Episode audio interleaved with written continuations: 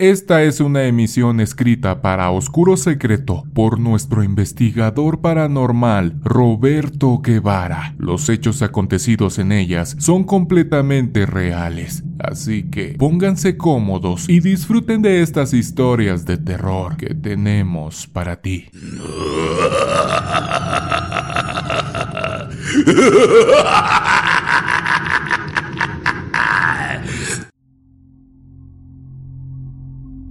Muchas son las industrias donde los trabajadores son testigos de hechos paranormales. En Venezuela existe un estado donde se encuentra un parque industrial que no pasa desapercibido en esta materia.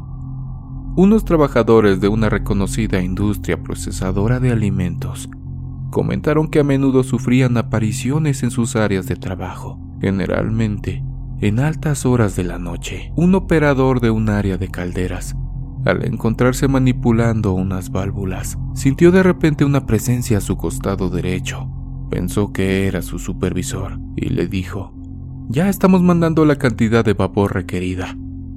Al no tener respuesta giró la vista y pudo ver por pocos segundos cómo una figura oscura daba vuelta y desaparecía ante sus ojos. Esto le ocasionó un shock tal que unos compañeros que pasaban por esa zona tuvieron que auxiliarlo. Poco después de haberse recuperado, logró hablar sobre ese suceso. Un trabajador que laboraba durante la noche en una planta de tratamiento de aguas residuales. Alrededor de las 12 de la noche, se dispuso a cerrar con candado su área de trabajo. Una vez afuera, Levantó la mirada y observó a un sujeto vestido de blanco, el cual estaba sentado en un banco de metal cerca de la entrada de un galpón, denominado con el número 12. Eso le llamó la atención ya que no reconocía al personal como compañero de turno. Cuando se dirigió hacia él, Repentinamente esa cosa se levantó y giró hacia un lado, desvaneciéndose frente a él, lo que realmente alteró sus nervios. Salió de esa zona y no volvió hasta el amanecer, ya que fue a buscar sus cosas para retirarse a su casa. Hay empresas que debido a su gran extensión de terreno, tienen instalaciones denominadas oficinas, galpones o bodegas, pero también áreas donde existe una vasta vegetación que es usada para aparcar aquellos vehículos que ya dieron su vida útil. Una noche de esas rutinarias, unos trabajadores que estaban haciendo un recorrido para evaluar las condiciones de las luminarias en las calles internas de la empresa pasaron por la calle denominada Norte-Sur, haciendo un alto para descansar ahí. Al lado de esa vía se encontraba una banca de metal donde se sentaron para reponerse. En eso, uno de ellos observó al frente de donde estaban un perro negro que los observaba fijamente. El animal en cuestión estaría a unos 30 o 40 metros de distancia. Les llamó la atención, ya que en esa empresa existen normas muy exigentes en cuanto a la permanencia de animales por tratarse de una industria para el procesamiento de alimentos y tener sus áreas perimetrales muy resguardadas. Ellos no se explicaban cómo había ingresado dicho animal. Ramón intentó alejar a ese perro lanzándole un trozo de metal que consiguió. Lejos de alejarse, ese animal comenzó a avanzar hacia ellos, pero a medida que lo hacía, notaron que iba creciendo de tamaño, causándoles un terror indescriptible.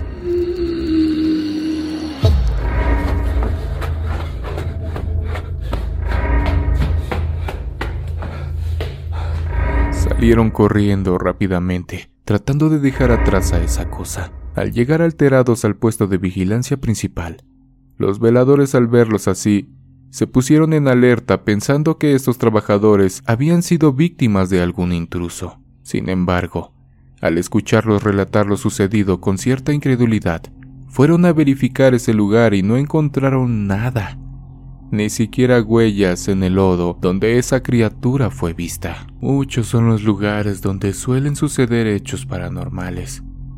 En una población ubicada en el eje oriental del estado Carabobo, específicamente en el municipio de Béjuma, y donde existen muchas casas estilo colonial de construcción antigua. Sucede que en una de estas viviendas, ubicada en la calle Sucre, la cual fue habitada por la familia de Wilmer, él En una ocasión nos contó que tenían poco tiempo de haberse mudado ahí. Una madrugada fría escuchamos golpes en la puerta de la estación y a la vez gritos desesperantes que pedían que les abrieran. Era Wilmer, quien muy alterado nos dijo que cuando entraba a la casa, después de haber ido a compartir unos tragos en una reunión de amigos, fue sorprendido al observar sentados en la mesa del comedor a seis personas con vestimentas blancas. Esas personas pronunciaban murmullos como si rezaran.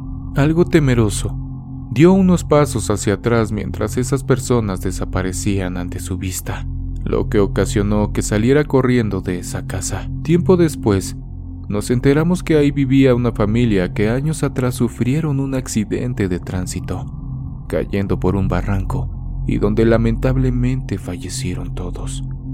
En esa casa quedaron los muebles y todas las pertenencias de los fallecidos. Así es como se renta, pero no duran mucho las personas que arrendan.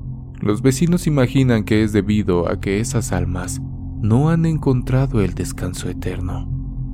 La fundación, urbanización donde vivo, también ha sido uno de los lugares donde se han desarrollado hechos inexplicables. Un gran amigo mío con el que me crié, de nombre Aníbal, me contó que en una oportunidad salió de su casa a eso de las 3 de la mañana, conduciendo su vehículo para hacer un servicio de taxi para un cliente que se dirigía al aeropuerto. Justo cuando salía de su sector y al cruzar la avenida Stelling, vio de repente a una niña de unos 5 o 6 años, con un vestido blanco parada en una esquina y con la mirada fija al frente. Eso le llamó la atención porque cerca de ella no estaba ningún adulto y las casas cercanas tenían sus puertas completamente cerradas.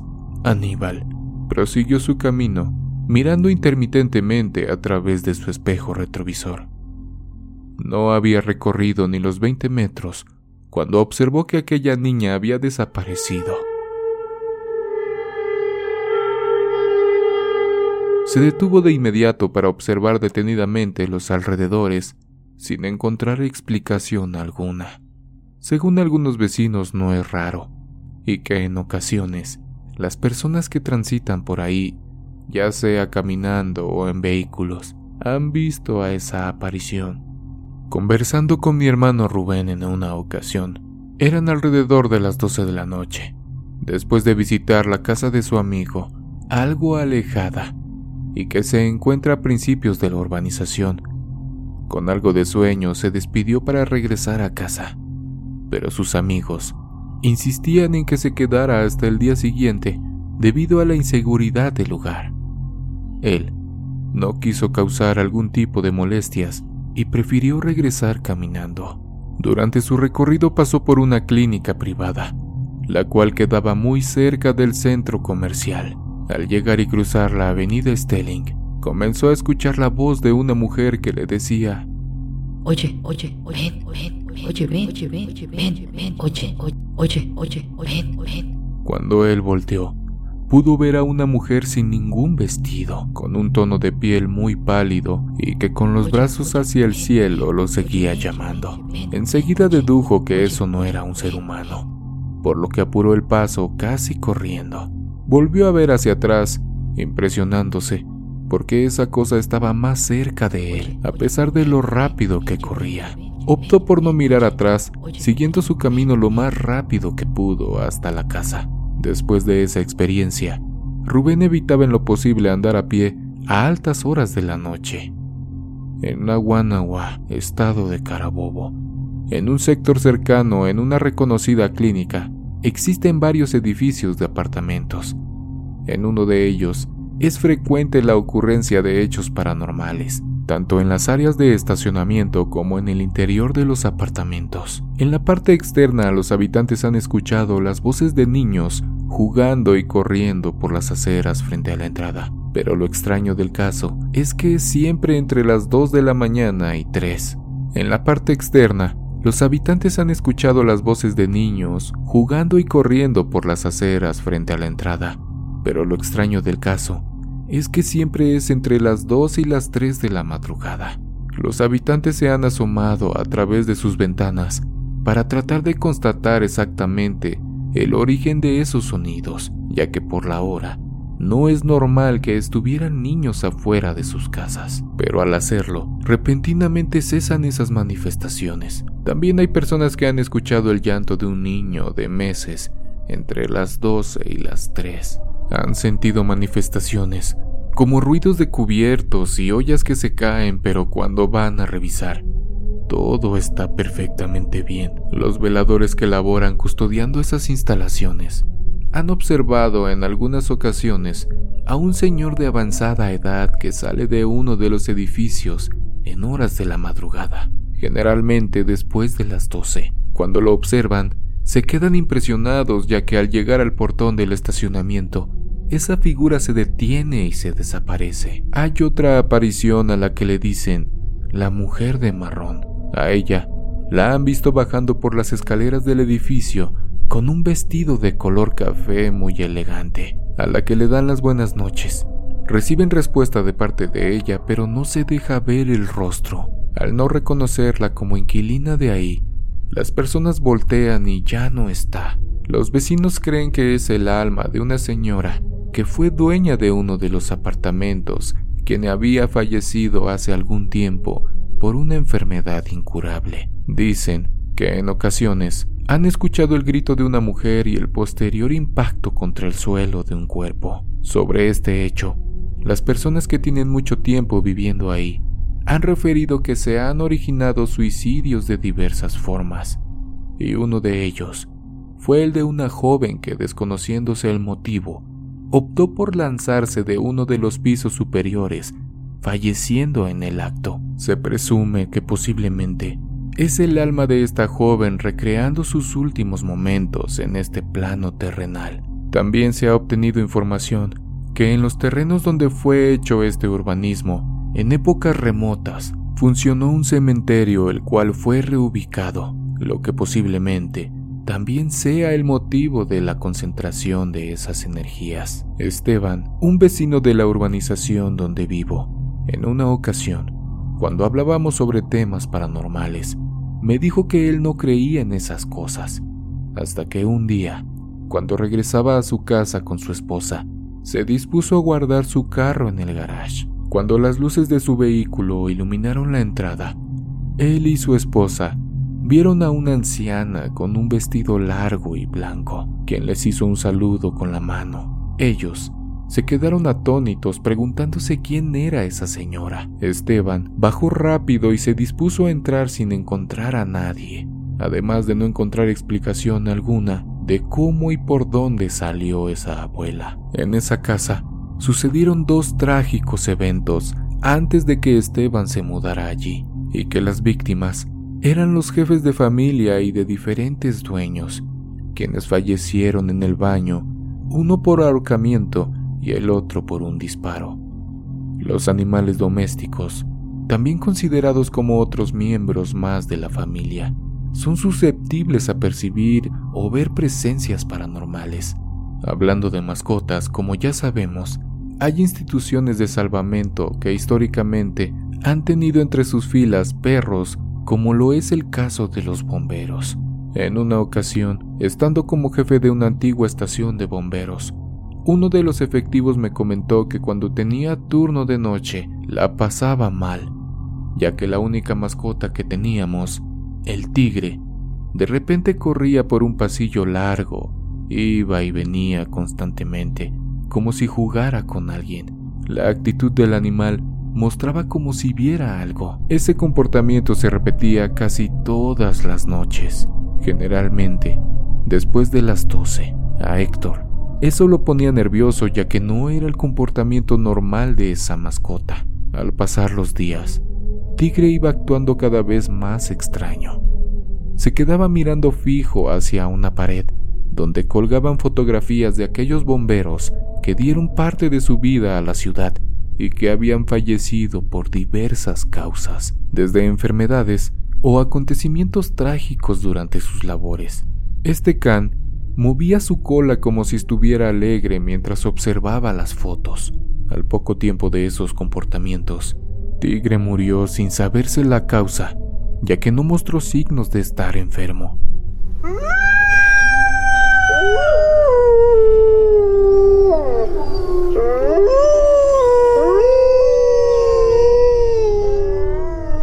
Eso ocasionó mucha incertidumbre en los miembros de la estación, deduciendo que sea lo que fuere, y que Tigre veía, al parecer, se lo llevó con él al otro plano. Eleazar, un gran compañero de la empresa donde laboro en la actualidad, me comentó que hace tiempo atrás vivía en la casa de unos familiares de su esposa. Esa vivienda quedaba en un sector denominado La Guásima, en el municipio libertador del estado Carabobo, sumergida en una colina, y la cual para poder llegar a ella había que subir por un camino de terracería. Una madrugada oscura a eso de las cuatro, él se alistó para irse a su antiguo trabajo. Cuando comenzó a descender de esa colina, en el camino, observó una especie de bruma que le bloqueaba la visión, a la vez de percibir un fuerte frío en su cuerpo que no era normal, haciéndose la señal en la cruz y encomendándose a Dios.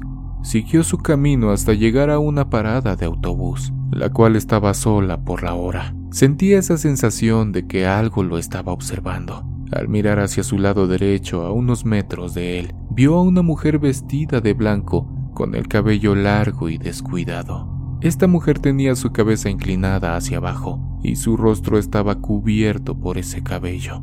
Momento después, llegaron a ese sitio otras personas conocidas de él, quienes empezaron a platicar de diferentes temas. Una de esas personas le preguntó Eleazar, ¿qué tienes? Te noto raro. Él respondió con otra pregunta. ¿No ves a esa mujer que está ahí? El vecino le dijo, ¿cuál mujer, Eleazar?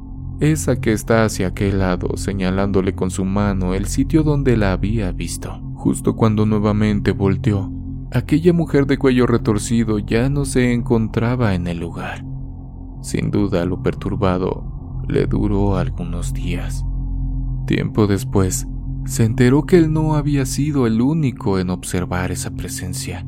Ya los moradores de ese sector comentaban que en muchas ocasiones esa cosa aparecía en ese lugar.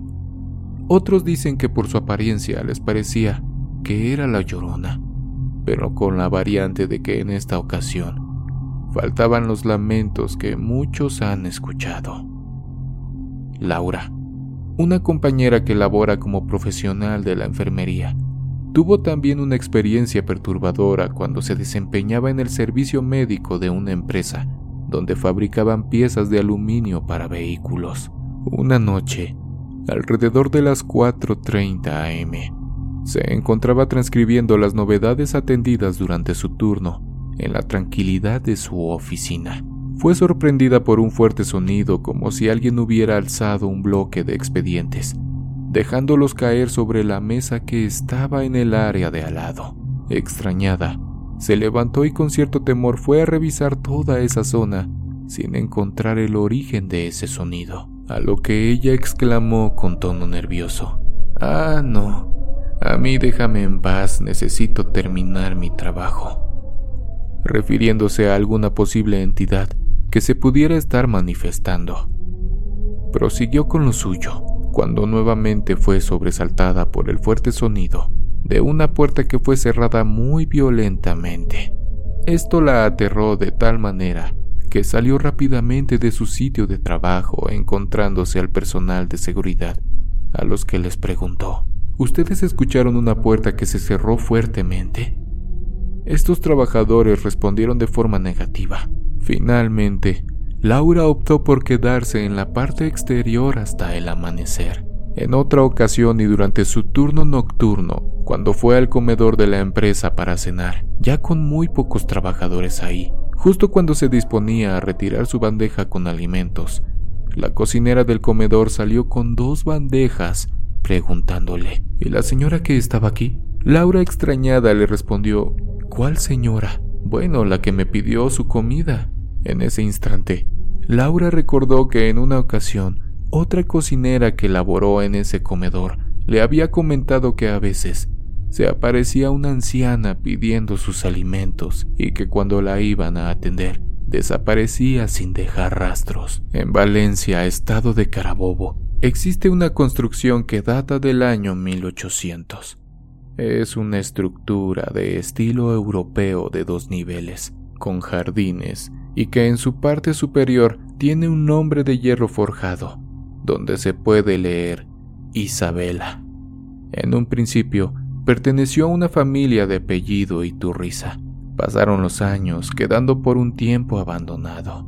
Posteriormente fue adquirido por el Estado, debido a su importancia arquitectónica. Muchas personas han observado a altas horas de la noche una figura espectral, con vestido de época colonial, la cual se asoma en uno de los balcones para posteriormente desvanecerse ante la mirada de quienes a altas horas de la noche, por alguna razón, han transitado por ese sector. Ahí han contratado muchas empresas dedicadas a la seguridad física, donde los veladores han sufrido por las constantes manifestaciones paranormales, como pasos en el piso superior, murmullos de personas hablando, así como haber observado a la dama de blanco caminar por el jardín trasero de ese palacete hasta llegar a una banca de hierro donde desaparece. Las zonas industriales de Valencia, años atrás, eran terrenos baldíos donde existieron fincas donde se desarrollaban actividades agropecuarias. Con el pasar del tiempo y la instalación de muchas industrias,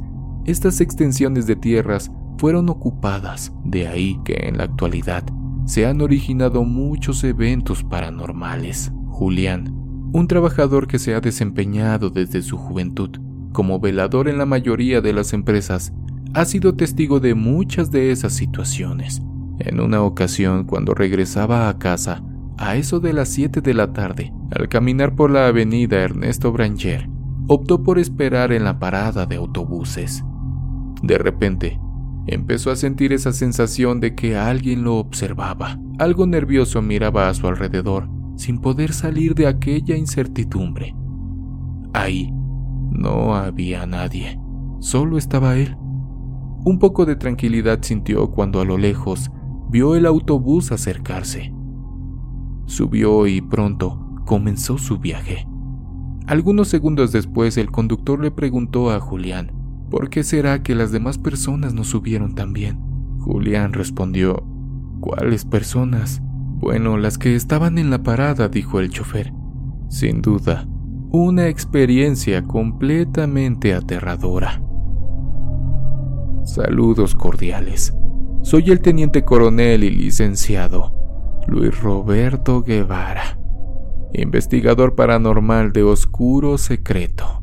Nos vemos en una siguiente emisión. Amigos, no olviden suscribirse, activar la campanita, dejar sus comentarios, darle manita arriba y compartir nuestro video. Nos vemos en una siguiente emisión de Oscuro Secreto. ¿Quieres escuchar las historias de terror que más te gustan sin cortes comerciales? Puedes convertirte ahora en miembro de ACAST.